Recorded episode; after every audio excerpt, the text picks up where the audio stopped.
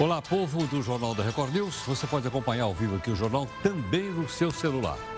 Você baixa aí o nosso aplicativo, que é o Play Plus, uh, e tem lá o jornal ao vivo. Se você tiver no computador, tablet e tudo mais, nós estamos no YouTube, Facebook e agora, ó, mais um microfone aqui só para o Instagram. O pessoal está reclamando que, que o som está baixo. Hoje tem um microfone especial para o pessoal que nos acompanha no Instagram, que eu quero agradecer também a gentileza uh, do apoio. Bom, o anti-herói aqui do Jornal da Record News é o Faísca. Ocorre que o Faísca está em campanha salarial.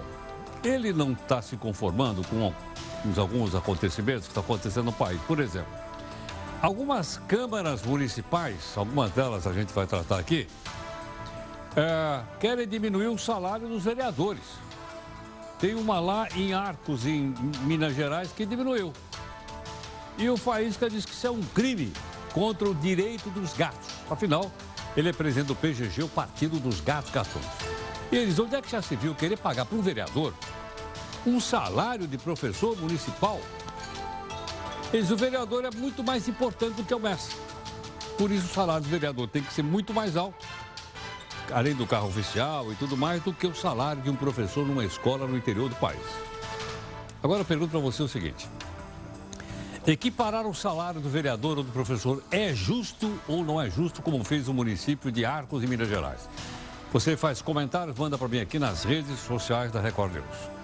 O nosso portal, que é o r7.com, está destacando que o governo vai liberar mais 100 bilhões de reais para ampliar o crédito, ok? Então vai ficar mais, mais dinheiro em circulação para ver se ativa a economia, diz aqui o Paulo Grandes. Veja também outras notícias para você saber de fato que país é este. O Ministério Público arquiva uma apuração sobre os diálogos atribuídos entre o ex-juiz Sérgio Moro e o Deltan Delayol. O Supremo volta a proibir o uso de fogos de artifício em São Paulo. Bolsonaro lamenta o vencimento da medida provisória que acaba com o desconto em folha do imposto sindical. O SUS realiza a primeira cirurgia para a cura do diabetes do tipo 2. Especialistas dizem que essa doença não tem cura. Como é que é? E aí, nós vamos explicar. Veja aí a nossa imagem do dia. É dura a vida de uma professora de Brasília que apanha de mãe de aluna no pátio da própria escola onde ela trabalha. Por que as agressões contra professores estão se tornando cada vez mais frequentes? Mande sua opinião para cá, você pode usar aqui as redes sociais da Record News ou então o meu Zap Zap, que é 11 São Paulo. 942-128-782. A laranja sai da Feira Livre e vai para a Polícia Federal.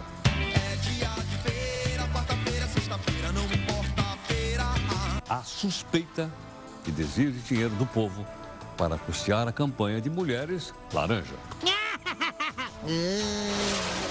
A reforma da Previdência empacou.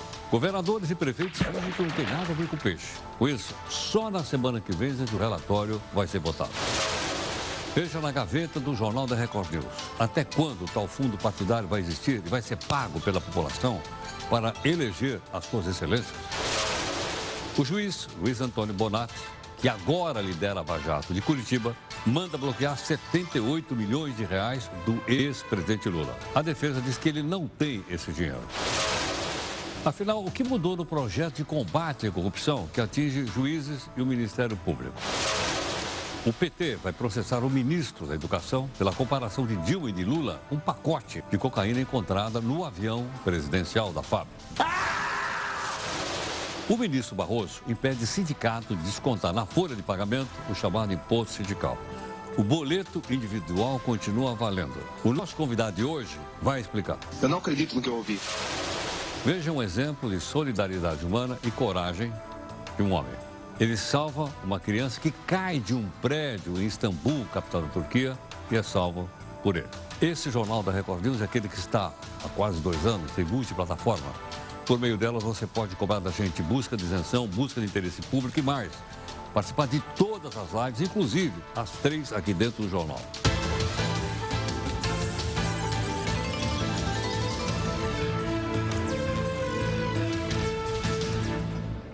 E a primeira live, 5 e meia da tarde, todo dia no estúdio do R7.com, discutindo aqui os temas do jornal.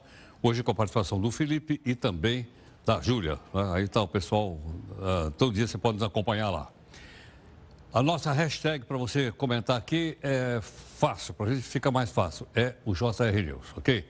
O nosso desafio é de um autor desconhecido, dizendo assim, jornalismo é contar para uma parte da sociedade o que a outra parte está fazendo. Tem várias definições de jornalismo, né?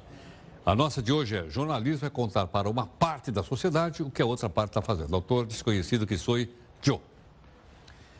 O Conselho Nacional do Ministério Público determinou hoje o arquivamento de uma apuração é, sobre o procurador da República, Deltan Delanhols, e outros da equipe da Lava Jato, acusados de cometerem infrações por conta do cargo que ocupam. A denúncia surgiu depois que o site The Intercept Brasil divulgar supostas conversas entre juiz Sérgio Moro e os procuradores. De acordo com o Conselho, existem elementos que apontam que as mensagens divulgadas pelos sites foram obtidas de forma ilícita e não há indícios que qualquer crime tenha sido, pelo menos, relatado nos diálogos, é o que pensa a instituição. Bom, hoje aconteceu a última sessão do Supremo. Os ministros vão entrar em recesso. Recesso não, eles vão entrar em férias. E aproveitar as férias de julho, são 30 dias só. Ok? Não. O ministro Toffoli fez um balanço do trabalho. Ao todo, segundo ele, foram julgados mais de quase 8 mil processos nos últimos seis meses. Entre os principais processos pelo plenário estão, por exemplo, a criminalização da homofobia, competência da Justiça Eleitoral para julgar crimes eleitorais e a proibição de grávidas trabalharem em local insolubre. Né? Diz aí, então, a pauta de realizações do Supremo. Finalmente, o Faísca respira aliviado. O ministro Supremo, Alexandre Moraes, revogou a própria decisão e voltou a proibir fogos de artifício na cidade de São Paulo. Não, mais, não pode mais soltar rojão aqui. Como é que nós vamos comemorar as vitórias do Coringão, então? O ministro tinha dado uma liminar em abril para suspender a lei, agora ele voltou atrás. Segundo ele, uma norma municipal não poderia se sobrepor à federal. Agora, Alexandre atendeu a pedido da Prefeitura de São Paulo, que argumentou que não quis interferir no tema, etc., mas sim garantir saúde e meio ambiente ao âmbito da cidade. Então está proibido soltar fogos de artifício na cidade de São Paulo, ok? Ponto. Gosta ou não gosta, e a decisão agora é do Supremo Tribunal Federal. Bom, no começo dessa semana, vereadores da cidade de Santo Antônio da Platina, em Paraná, no Paraná, aprovaram o reajuste dos próprios salários.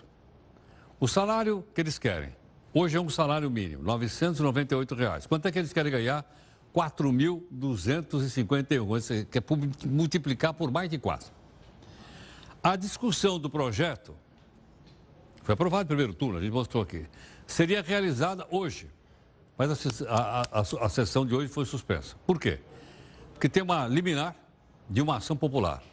O assunto deve ser retomado só em agosto. Bom, nós vamos começar agora com o vereador da cidade, que é o Luciano de Almeida Moraes, mais conhecido como Vermelho, né, que está aqui conosco. Vermelho, muito obrigado pela gentileza por atender aqui o Jornal da Record News.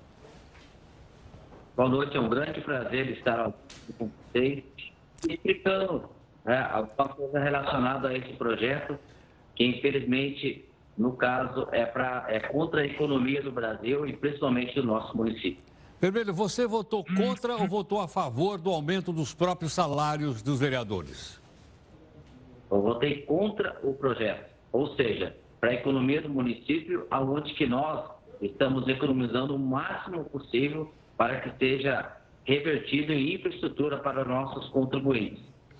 Vermelho, qual é o argumento do pessoal para elevar o salário de mil reais para mais de quatro mil? Eles estão falando que, no caso, é para fazer, ou se, fazer não, mas para colocar na prática novamente do antigo salário com juros e correção monetária. Até para você ter ideia, o nosso salário hoje é menos que mil reais e agora eles estão querendo colocar para 4.250. Eu acho que no meu, no, meu, no meu modo de ver como vereador, no caso, é abusivo esse aumento. Por quê? Todo o comércio platinense, ou a nível geral do Brasil, o aumento normalmente é 10%. No caso de um professor, por exemplo, aqui em San Antônio da Platina, tivemos um aumento de 3,76%. Imagine bem o tanto que um professor estuda, faz o que faz em questão de matérias para os seus alunos, trabalha 40 horas ou mais em questão de você estar revisando tarefas e muito mais para você ter ideia, onde que ensina um médico, um terapeuta, um doutor, para você ter ideia, no caso, que é um, que é um, que é um dos, dos médicos que eu falei para você, e várias outras profissões. E o vereador, para você ter ideia, infelizmente, não é exigido nem sequer um segundo grau, caso ele seja candidato. Agora, Vermelho, quanto ganha então um, um professor aí na sua cidade? Na média, cerca de R$ 2 a R$ 2.500 no máximo. No máximo? Isso, correto. Dependendo do concurso que ele passou e, o que, o, e quais são os, os, os diplomas que ele tem referente à sua, à, à sua, à sua trajetória. Agora, quantas sessões tem por semana a Câmara Municipal da sua cidade? Por semana é uma, é uma sessão só, somente uma sessão que começa às 8 e no máximo vai até às 9 horas da noite. Tem uma sessão por semana? Uma sessão por semana. Depois a gente tem alguns outros trabalhos relacionados à política, reuniões, logicamente, com o prefeito, com o pessoal da comunidade, mas não vejo isso o suficiente para aumentar o, meu próprio salário, para você ter ideia. Eu acho que o, salário mínimo hoje, graças a Deus, está dando para ser para ser considerado um salário muito bom, no, no caso, como vereador de São Antônio da Pratina, e vejo pela questão do trabalhador, no caso, ganhar um salário mínimo. O que, que ele faria, para você ter ideia, se ele fosse vereador, então, para você ter ideia? Eu acho que nós temos que ter, temos que dar um pouquinho mais de tempo à política para trazer muito mais benefícios para a nossa sociedade em forma de projetos e bem social, no caso, que é por isso que nós somos eleitos. Tá ok. Vermelho, muito obrigado pela sua gentileza por atender aqui o Jornal da Record News. Obrigado. Eu que agradeço. Obrigado. Muito obrigado. Bom, daí o vereador Luciano de Almeida Moraes, conhecido como Vermelho. Ele votou contra essa proposta lá em Santo Antônio da Platina. Na primeira votação deu 4 a 4 e houve um desempate. Então, por 5 a 4, a proposta foi aprovada na primeira votação. Vai ter uma segunda, como ele explicou agora, vai ser em agosto. Mas veja o seguinte, ele comparou então aí o trabalho do vereador, uma sessão por semana na Câmara Municipal, uma. Eles querem ganhar mais de 4 mil reais por mês. Quer dizer, vai dar mil reais por sessão. Olha lá, ia pedir até para ele comparar com quanto ganha um professor municipal da cidade dele. Lá você viu quanto ganha. Olha lá, e para ser vereador não precisa fazer concurso nenhum, precisa fazer faculdade, nem ter diploma, nem coisa nenhuma. As pessoas se candidatam, é assim no nosso país. E aí está. Outras cidades, tem outra aqui que a gente está vendo aqui no sul de São Paulo, Peruíbe, a gente está indo atrás. E tem a cidade de, de Minas Gerais, que diminuiu o valor lá. Tá? Foi a única por enquanto. Então eu gostaria que você ficasse de olho para ver aí na sua Câmara Municipal se não vão fazer a mesma coisa. Eles estão de olho na eleição do ano que vem, porque se o cara for reeleito, ele vai come começar recebendo um salário bem gordinho. Tá ok ou não? Então seria interessante que você avaliasse se vale ou não né, aumentar o salário de um salário mínimo para mais de quatro. O que, que você acha disso? Bom, a apresentação do novo formato da proposta da reforma da Previdência na Câmara foi adiada para terça-feira que vem. Como assim adiada? E hoje? Hoje o pessoal trabalhou de meio pano, mas e amanhã não? Amanhã o pessoal não trabalha. Mas segunda-feira, segunda-feira também o pessoal não trabalha. Ok? Apesar desse atraso, o presidente da Câmara, que é o Rodrigo Maia, e o relator Samuel Moreira garantem que deve votar a, a proposta no plenário no dia 17, 17 de julho, no plenário. Aí o Congresso entra em recesso. Ok ou não? Você está acompanhando aqui no Jornal da Record News alguns depoimentos contra e a favor da reforma da Previdência. Todo dia a gente está apresentando. Hoje nós começamos com o presidente da União Geral dos Trabalhadores, que é o Ricardo Patá. Vamos lá. Nós estamos vendo no Brasil momentos muito, muito confusos e momentos com reformas, com desemprego. E no que tange a reforma previdenciária, alguns temas apresentados pelo governo, nós da UGT não concordamos. Não estão contemplados, a nosso ver, três questões basilares, três questões importantíssimas. A transparência. Toda a sociedade tem que ter certeza dos recursos que entram e saem da Previdência. A questão da gestão. Ah, hoje é a maior imobiliária do Brasil e os imóveis estão jogados. Esses imóveis são nossos, são da sociedade. E a questão da equidade, que é uma qualidade da igualdade. Todos os trabalhadores, juízes, comerciários, bancários, jornalistas, empresários, todos nós temos que ter o mesmo tratamento. Não podemos ter diferenciação e tem que acabar definitivamente os privilégios nesse país. Porque o povo brasileiro merece um respeito maior. E a reforma previdenciária, se mudar o caminho, poderá melhorar as condições dos brasileiros e brasileiras. Bom, agora o outro lado. Eu vi o sindicalista, agora a gente tem aqui também a participação da Kelly Carvalho, que é da assessoria da Federação do Comércio aqui de São Paulo. A FEComércio São Paulo é favorável à proposta de emenda à Constituição apresentada recentemente pelo governo, que trata da reforma da Previdência.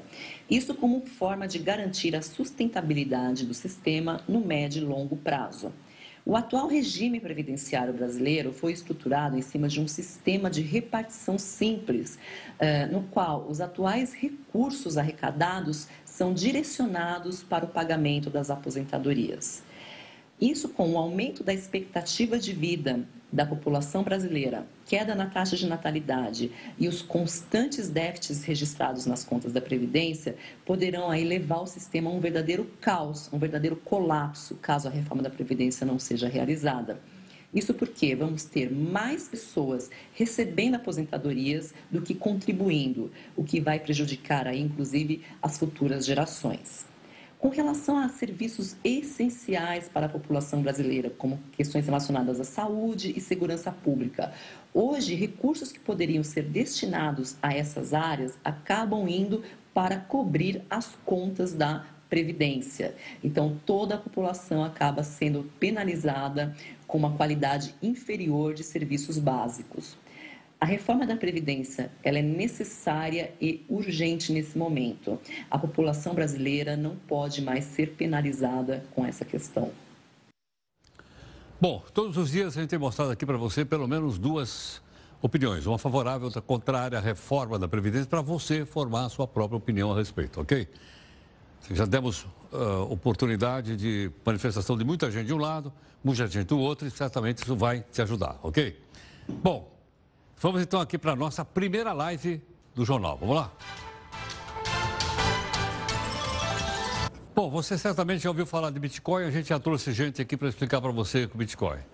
Bom, o, você tem uma ideia? Em aproximadamente um dia, o Bitcoin caiu de preço. Ele caiu 8 mil reais. Após uma forte alta, é, o Bitcoin, que é a moeda, chegou a valer, sabe quanto? 52 mil reais um Bitcoin. Agora ele está sendo vendido mais baratinho, só 44 mil reais um Bitcoin. Vai lembrar que o maior valor atingido pelo Bitcoin foi 70 mil reais no mês de dezembro. Pessoal aí do mercado diz que essa alta foi puxada por um anúncio da moeda virtual do Facebook e a queda se deve ao temor de, veja só a palavra, a volatilidade do ativo. O que será que quer dizer a volatilidade do ativo? Quer dizer o seguinte, como a moeda está sendo comprada, vendida, comprada, vendida, comprada, ela é um ativo, ela é um bem, ela é um capital. Né? É por esse motivo, então, que ela pode estar se desvalorizando. Bom, vamos ver se você adivinha o que é proibido no Brasil, mas muita gente anda fazendo por aí. Nós estamos falando, aliás, o governo explora isso. Nós estamos falando de jogo de azar. Loteria é jogo de azar. Quem ganha com isso? O governo. Ok ou não? Mas Tirando a loteria, outros jogos, você tem mais ou menos uns 20 bilhões de reais sendo jogados em jogos de azar ilegais. Ok? Não, mas eles podem agora vir a ser legalizados pelo Congresso. Por exemplo, uh, cassino, jogo do bicho, etc, etc. Veja aqui no texto da lei de Martigo. Quem é que nunca fez uma fezinha esperando mudar de vida? Tem mais de 10 anos que eu jogo no bicho. Tanto eu com minha família toda. Todos sou bicheiro, adoro jogo de bicho. Todo dia. Jogo as duas, jogo as seis e jogo a corujinha. Jogo sempre, sempre faço a minha fé com a certeza que sempre é um, um sonho, né? Que a gente tem de ganhar um dinheiro mais fácil, né? O jogo do bicho faz parte da vida de muita gente, ainda mais agora com tantos palpites na internet. Apesar de ser proibido no Brasil há 77 anos, 20 milhões de brasileiros apostam diariamente no jogo do bicho. É o bicho, é. A maior fatia dos jogos de azar vem do jogo do bicho, 12 bilhões de reais, seguido por bingos, 1 bilhão e 300 mil reais, caça-níqueis, 3 bilhões e 600 mil reais, e apostas esportivas, 3 bilhões de reais. Sem falar dos mais de 10 milhões de reais em jogos pela internet. O Instituto Jogo Legal defende que as apostas não são bicho de sete cabeças. Como é que é? E quer a legalização e a criação de um marco regulatório para essas atividades. A ideia é que os jogos sejam tributados para a felicidade dos cofres públicos. A arrecadação de impostos poderia chegar a 6 bilhões de reais por ano. Se os jogos fossem legalizados, de acordo com o Instituto, poderiam gerar 658 mil empregos diretos e 619 mil indiretos. Eu não acredito no que eu ouvi. Não acredito no que eu ouvi. Não pode ser verdade isso que eu escutei agora. Há chance de o Congresso aprovar, ainda este ano, a criação do marco regulatório dos Jogos do Brasil. As propostas estão prontas para votação no plenário do Senado e da Câmara. A sociedade que poderia estar recebendo os frutos do lado bom do jogo, que é justamente a questão de emprego e renda, a questão dos impostos, do que eles podem gerar né, para a economia, a sociedade não recebe, porque hoje quem se beneficia do jogo no Brasil são as pessoas que atuam na marginalidade, são pessoas que, que só negam impostos, que, que pagam a proteção policial, então, nós temos um, um, dos países que mais se joga no mundo e a população não recebe os benefícios do jogo como deveria acontecer. Mas não podemos esquecer da saúde. Os jogos até podem ser uma diversão, mas podem viciar. O perigo seria comparável ao vício em drogas. Os jogos de azar, eles são algo que é similar aos outros vícios. Né? Quando uma pessoa se vicia nos jogos, ela fica ali tentando uh, ao máximo extrair o prazer que aquilo dá, é um prazer momentâneo, que não se liga a outras esferas da vida, a outros sentidos, a outras coisas que são importantes na vida de, dessa pessoa. E ela fica numa busca compulsiva, uh, numa busca obsessiva por estar tá sempre ganhando. Quando começou no Rio em 1892, o jogo do bicho, precursor dos jogos de azar no país, era inofensivo. Era a promoção de um zoológico que queria atrair visitantes. A pessoa tinha que adivinhar o nome do bicho que estava numa caixa. Depois começou-se a pagar um prêmio em dinheiro. E logo o jogo começou a ser feito na rua. E aí surgiu a figura do bicheiro. Foi um decreto do governo de Getúlio Vargas que proibiu a fezinha. E só agora isso pode mudar.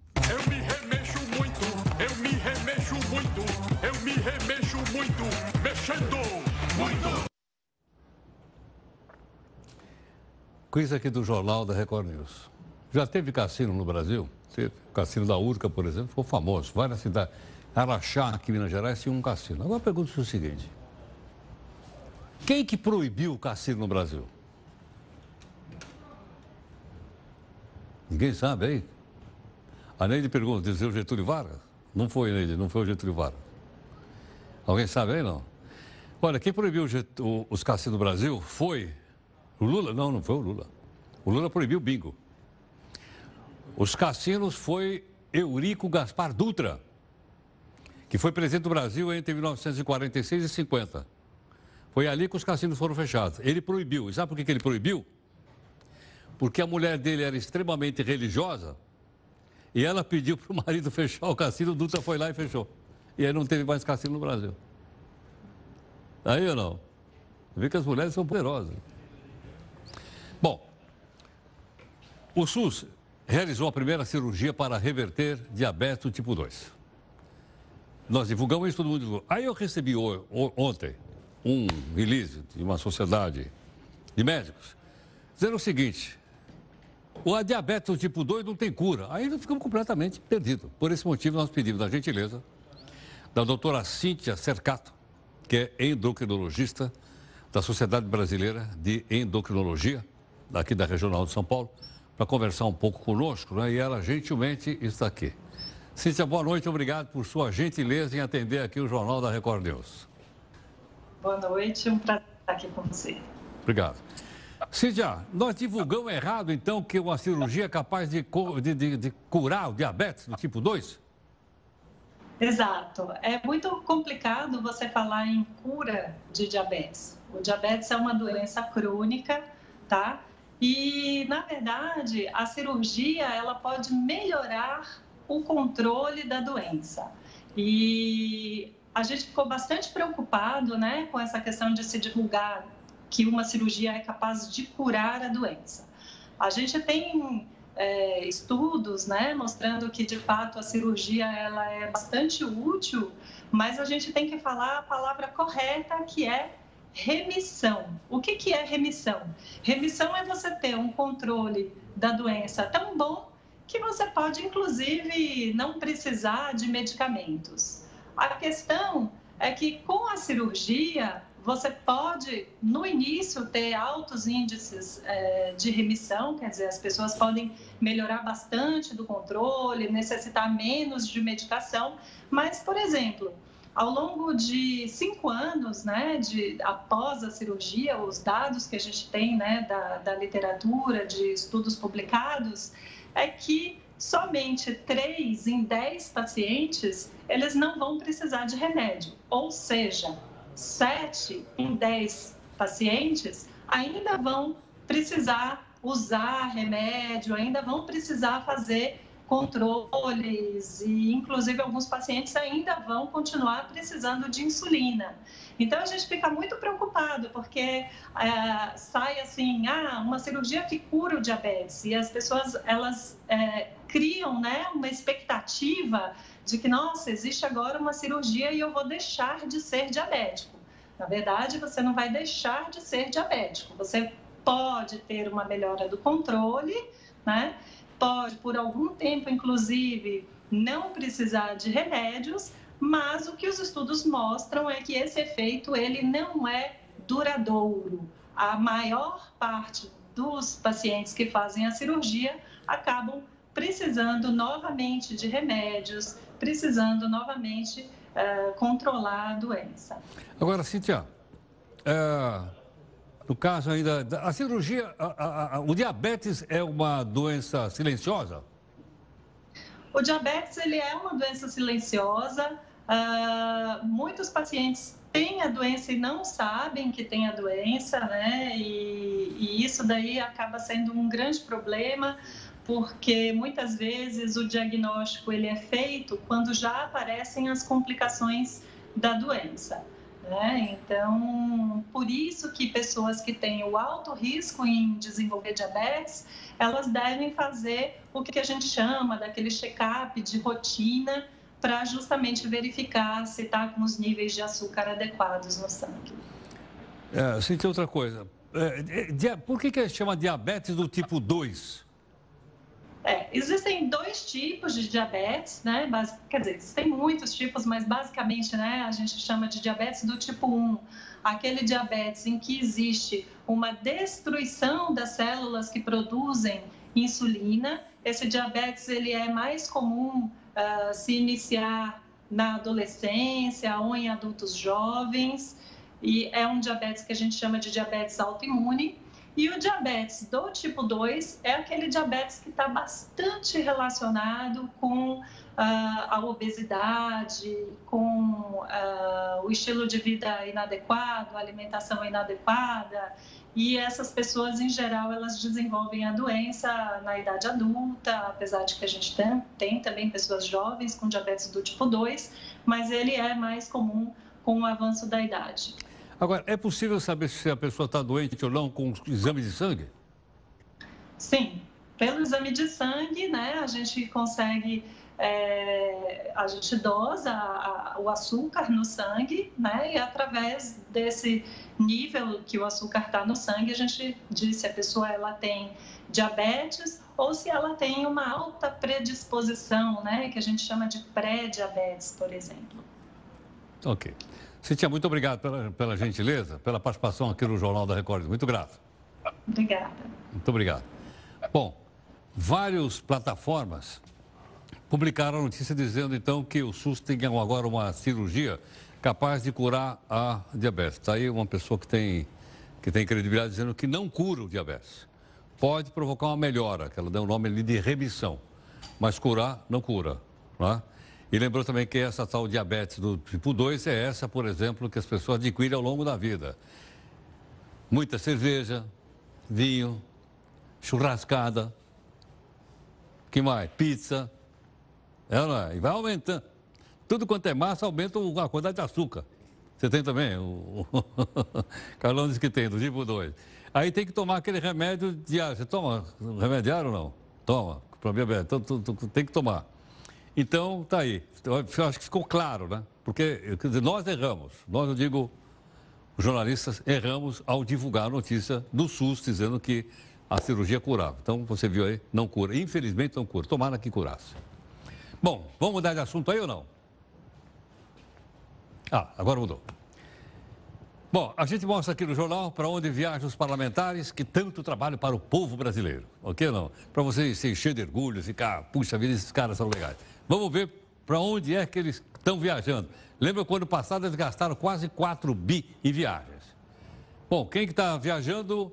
Ah, mas peraí, para Montevidéu, no Uruguai, pô missão da Comissão de Defesa dos Direitos dos Idosos. Eu que devia ir nessa, nessa, nessa reunião aqui. É ou não é?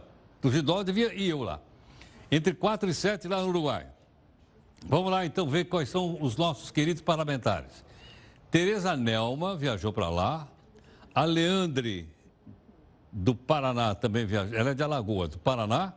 E a Lídice da Mata, da Bahia, também viajou para lá, para o Uruguai.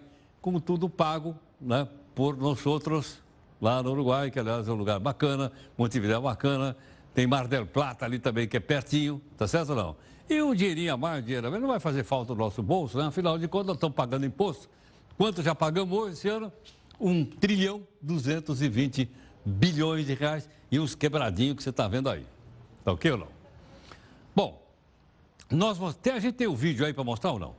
De novo, daquela agressão da professora. Dá para mostrar agora? Então, vou mostrar então, o tema da... Tá aí, ó. Professor em Brasília conversando com a mãe, tá certo? Tá lá um menino do lado. Olha o que vai acontecer. A professora está de costa. Olha lá, a mãe vai e dá um soco no rosto da professora. Essa é a nossa pergunta da live que começa agora.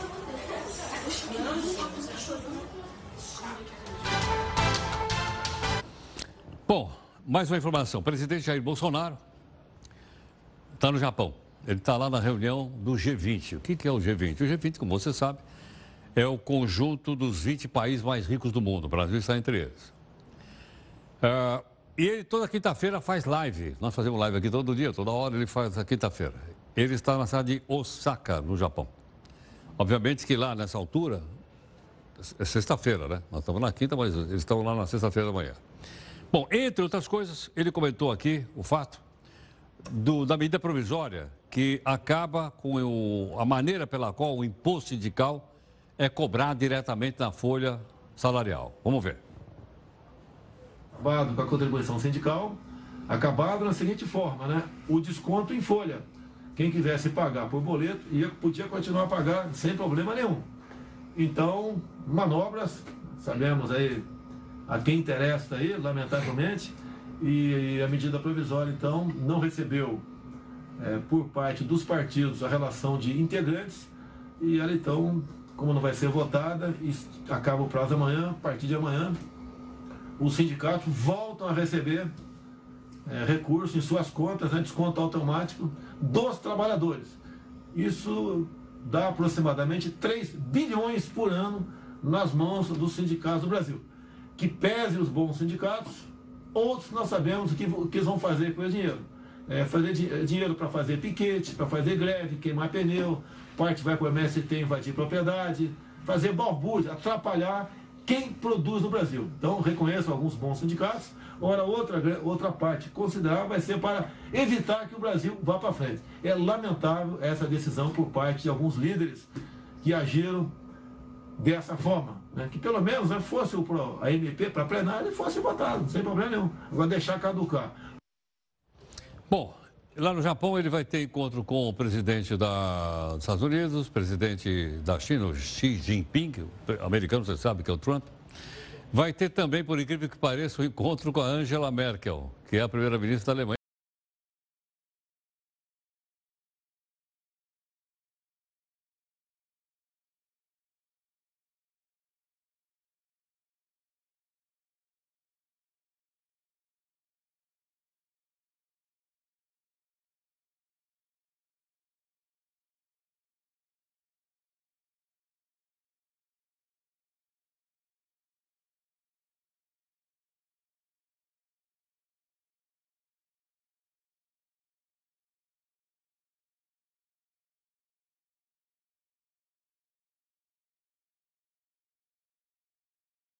Bem-vindo aqui no jornal. Obrigado. Fique à vontade.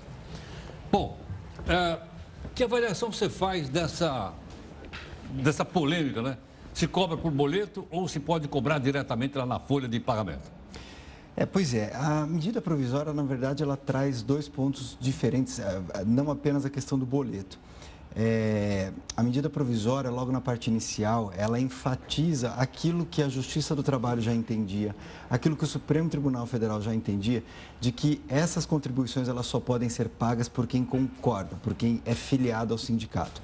Isso daí não vem só da reforma trabalhista. A gente já tinha para quem é mais da área jurídica, a gente já tinha súmula vinculante do Supremo Tribunal Federal, a gente já tinha precedentes normativos do TST dizendo que só quem é filiado que deveria contribuir. Tudo bem?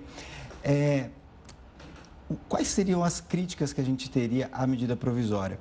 E eu até ressalto aqui para o telespectador que, na verdade, é, as primeiras liminares que a Justiça deu contra essa medida provisória não vieram da Justiça do Trabalho, vieram da Justiça Federal.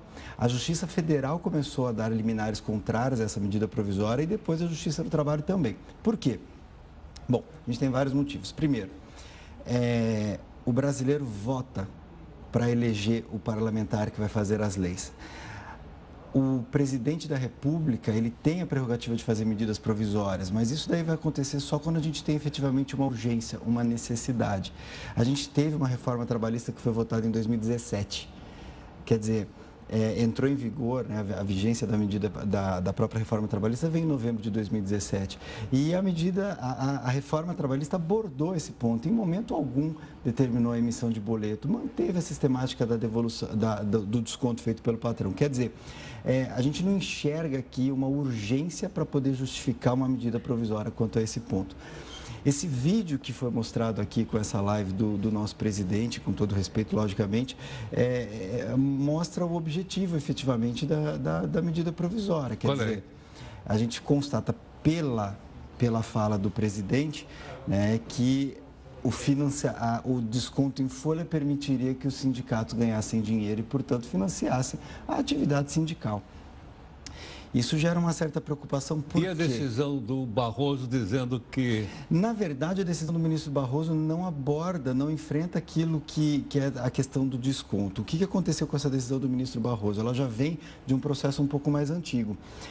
Quando a reforma trabalhista estabeleceu que a contribuição sindical ela só é paga por quem autoriza, por quem fizer essa autorização, a gente teve algumas decisões da justiça, a gente teve algumas decisões da justiça é, afastando a nova legislação, permitindo que mesmo quem não concordasse fizesse o pagamento. Neste caso da decisão do ministro Barroso, veio de um processo do Rio de Janeiro, tá? um processo um pouco mais antigo do Rio de Janeiro, em que, é, mesmo com a reforma trabalhista e mesmo com o Supremo Tribunal Federal dizendo que só quem concordasse poderia ter o desconto, fizeram uma norma coletiva dizendo que todo mundo ia ter que pagar. Então, essa decisão do ministro Barroso, e a gente pode fazer, a lei, fazendo a leitura, fiz a leitura da decisão do ministro Barroso, não abordou a questão do desconto ou do boleto abordou um ponto que o Supremo Tribunal Federal já tinha batido o martelo de que apenas quem fizesse a autorização poderia é, ter o desconto. Essa situação do boleto... Agora, desculpa, só uma coisa, claro. para eu entender, porque eu sou leigo. Desde quando vem essa história de descontar diretamente no salário lá na empresa? Desde 1988. E não, não, pera é um pouquinho. Ah, não, não, vamos lá. Espera aí. Eu acho que é um pouco mais para trás. Um. É isso, isso. É, é muito isso, mais para trás. Exatamente, exatamente. Vamos lá. É 1940 não, não, e... Exatamente, desde 1943. Desde a época do VAR. Quando na ditadura do VAR. Exatamente. Isso tem uma inspiração de onde? Olha, a inspiração vem de lá da Europa. De qual país? Itália. E o que é que tinha a Itália na época? Carta del Lavoro. Né? Então, não, não, o... deixa eu falar para o pessoal que não sabe do fascismo italiano. Exatamente. Só para o pessoal entender. Não, Exatamente. Não, não é? a, o, o, Getúlio Vargas, quando ele faz a CLT, ele tem uma inspiração do Mussolini, ele tem uma inspiração da época do fascismo, que era um regime de ultradireita, inclusive. É, e desde aquela época, na verdade, muito bem lembrado, a gente já tinha um dispositivo na CLT que dizia o, o patrão desconta, porque a partir do o patrão ele já teria que pagar. É, a, a lógica é a seguinte: ao invés de o patrão pagar para o empregado e o empregado recolher para o sindicato, o que às vezes poderia até mesmo nem acontecer, já ficava, o patrão já, o patrão já fazia o desconto, passava Não pro, é bem assim, doutor, desculpe. Isso era uma forma que o Getúlio descobriu ah, para manter o sindicato lógico, atrelado ao Estado. Lógico, pô. lógico. Certo ou não? Toda essa parte então, da CLT, toda essa fase, as pessoas é, entendem. Muito bem observado. Toda essa fase da CLT lá de 43 era de um excessivo controle, era um excessivo controle do Estado sobre o sindicato. Na verdade, se a gente for olhar a CLT como ela veio lá em 43, ela era extremamente controladora. Quando que isso muda aqui no nosso país? Com a Constituição de 88. Por isso eu digo, a Constituição de 88, ela traz duas coisas muito importantes. Primeiro, ela traz a ideia de que o Estado não pode mais interferir no sindicato. Então, a partir do momento que ele diz que o Estado não pode mais interferir no sindicato, a gente não poderia ter, em tese, uma lei, seja lei, seja medida provisória, que poderia ser convertida na lei, a gente não poderia ter essa interferência, inclusive do Estado, dizendo como que tem que ser emissão de boleto e tudo mais. E a própria Constituição Federal chancelou a ideia do desconto em folha pelo patrão. Né? O artigo 8 inciso 4 da Constituição diz isso. Então, assim, é, nós temos uma Constituição Federal que desde 1988 aponta que o sindicato ele tem a sua autonomia e aponta que o patrão tem que descontar é, a contribuição do salário do empregado. Então, a, a, medida provisória 873, né, que foi feita pelo governo Que vence agora, amanhã, né? Que vence amanhã, ela, ela, ela, surpreende por um ponto. Ela surpreende porque ela volta a trazer o controle, ela volta a trazer uma interferência do Estado dentro do sindicato, determinando que tem que ser via é, emissão de boletos ou pena de multa, e também contrariando a sistemática que a própria Constituição prevê. Então, perguntar uma coisa. Então, a partir de amanhã, os sindicatos voltam a ter descontado Exato. Na folha de pagamento. A partir de, a partir de amanhã, caducando a medida provisória, volta a sistemática anterior de que o patrão tem que fazer o desconto do salário do empregado. Tá certo. E, e, de, e depositar na conta e depositar na conta do sindicato. Então, vai mudar, então? volta a sistemática anterior. Agora, é interessante, o, o, que não, a medida provisória não alterou e me surpreendeu pelo, pelo, por essa live do nosso presidente, me surpreendeu porque, assim, a medida provisória, ela não altera é, uma sistemática que já vinha na reforma trabalhista de que só quem autoriza paga. Então, vejam, se quem autorizou vai pagar, qual é a diferença entre pagar por boleto e pagar por desconto? Agora, como é que a pessoa autoriza? Ela vai lá no, no, no é, RH? É, exatamente. Ou ela autoriza é, coletivamente? É, então. Ou eu faço uma assembleia e diz todo mundo autorizou? A autorização ela tem que ser individual, expressa individual. e prévia. Isso tá. que está na nossa legislação. O que, que nós tivemos, e de fato nós tivemos? Nós tivemos algumas normas coletivas. E essas normas coletivas passaram a autorizar o desconto de todo mundo. não entendi. Quer dizer, mesmo eu não autorizando, Pois é, é, Isso chegou de acontecer sim. sim. Mesmo com a lei dizendo que só quem fizesse a autorização expressa, individual e prévia ao desconto, alguns sindicatos fizeram norma coletiva autorizando o desconto de todo mundo. E esse tipo de norma que foi caçada hoje pelo ministro Barroso. Ah, foi esse? Então, Exatamente. Claro é, é, esse que é o ponto. O ministro Barroso hoje caça a decisão então, que posso entender que daqui para frente... Coletiva vão ser descontados, vou dizer melhor, na, na, lá no RH da empresa, as pessoas que autorizaram Exatamente. individualmente. Exatamente. Aquelas que não autorizaram individualmente. Não podem ter o ah, desconto. Bom, então agora ficou muito É, claro. é, essa, essa é a sistemática que a gente vem dentro da CLT com a reforma trabalhista e que já vinha também. é, é, a, a jurisprudência já vinha dizendo especificamente que, é, que só quem era afiliado ao sindicato deveria pagar. É, a, a, reflexão que fica é por que, que teria que ser por boleto? Quer dizer, isso dificultaria o recebimento, às vezes, porque com desconto em folhas, com certeza o sindicato receberia uma verba que ele teve autorização. E, a medida provisória também não falou quem é que pagaria o custo do boleto. né? Isso é uma coisa que me chama a atenção, né? É, a quem dúvida. interessa a emissão de boletos nessa altura do campeonato mudar drasticamente por uma medida provisória? É, o custo do boleto ninguém falou quem paga. Tá certo. Renato, muito obrigado. Eu que agradeço. Graças a você ficou mais clara a decisão do Barroso, que eu não tinha entendido e acho que o nosso pessoal também não Que tinha. bom, fico feliz. Muito obrigado. O doutor Renato Sabino é juiz do trabalho, professor de Direito do meu curso, gentilmente aqui conosco, explicando então a questão. Então, a partir de segunda-feira, o pessoal que autorizar tem lá a sua, o desconto da contribuição do sindicato diretamente na folha de pagamento. Ficou bastante claro. Quem não autorizou, não. Né? E foi aí que ele acabou de explicar para a gente, o ministro Barroso não, não autorizou, ok? Porque, logicamente, deve estar na lei. Ok? Bom. A assessoria do ex-presidente Lula disse hoje que ele não tem, nunca teve 78 milhões de reais. Mas por quê? Isso aconteceu depois que o, Luiz Lava, o, o novo juiz da Lava Jato se chama Luiz Antônio Bonatti, né? responsável pela Lava Jato em Curitiba. Determinou o bloqueio de quase 78 milhões de reais do ex-presidente. Bloqueio foi pedido por causa do processo em que Lula é acusado de ter recebido propina da Odebrecht por meio da compra de dois imóveis. Ok? Então está aí a, a, a defesa dizendo que a decisão não cabe. E olha, por falar em bloqueio de bens, o Ministério Público aqui de São Paulo pediu bloqueio de bens de quase 6 bi. Será que está certo isso aqui? Ney, está certo isso aqui? 6 bilhões? 6 bi? Mas esse cara tem 6 bilhões?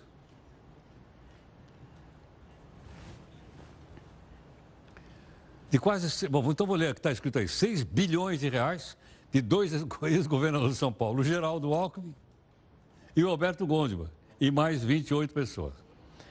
A promotoria aponta que houve irregularidade. Mais uma vez, o que é? É o tal do Rodoanel aqui de São Paulo, que tem aquele tal de Paulo Preto, lembra não? Que teria feito a, né, aquela, aquela, teria propina, e aí está preso, aí solta. Como é que é? B de bola, bilhões. Puxa vida, muita grana. É muito para minha saúde. Vamos rapidamente para a nossa, né, para nossa live.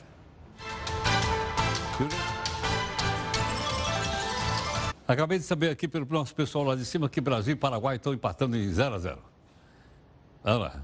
Bom, o Senado aprovou hoje o pacote anticorrupção apresentado pelo Ministério Público. Mas os senadores puseram jabuti no projeto. Jabuti? Que diabo é isso? É, jabuti não sobe em árvore. Se tem um jabuti lá, foi alguém que colocou. Eles querem punir o quê? Abuso de autoridade. Afinal, né? o que, qual é que jabuti é esse que atinge os juízes e o Ministério Público? Entenda aqui no texto do Eufrides Júnior. O plenário do Senado aprovou o projeto de lei originalmente conhecido por criar 10 medidas de combate à corrupção. O texto havia sido aprovado no mesmo dia pela Comissão de Constituição e Justiça do Senado. Entre os pontos previstos, o texto estabelece como crime o Caixa 2 e aumenta a pena de crimes de corrupção. O ponto mais polêmico é o que pune juízes e procuradores por abuso de autoridade. Que era para ser combate à corrupção, permitiu que tomasse relevo um outro caminho, o de abuso de autoridade.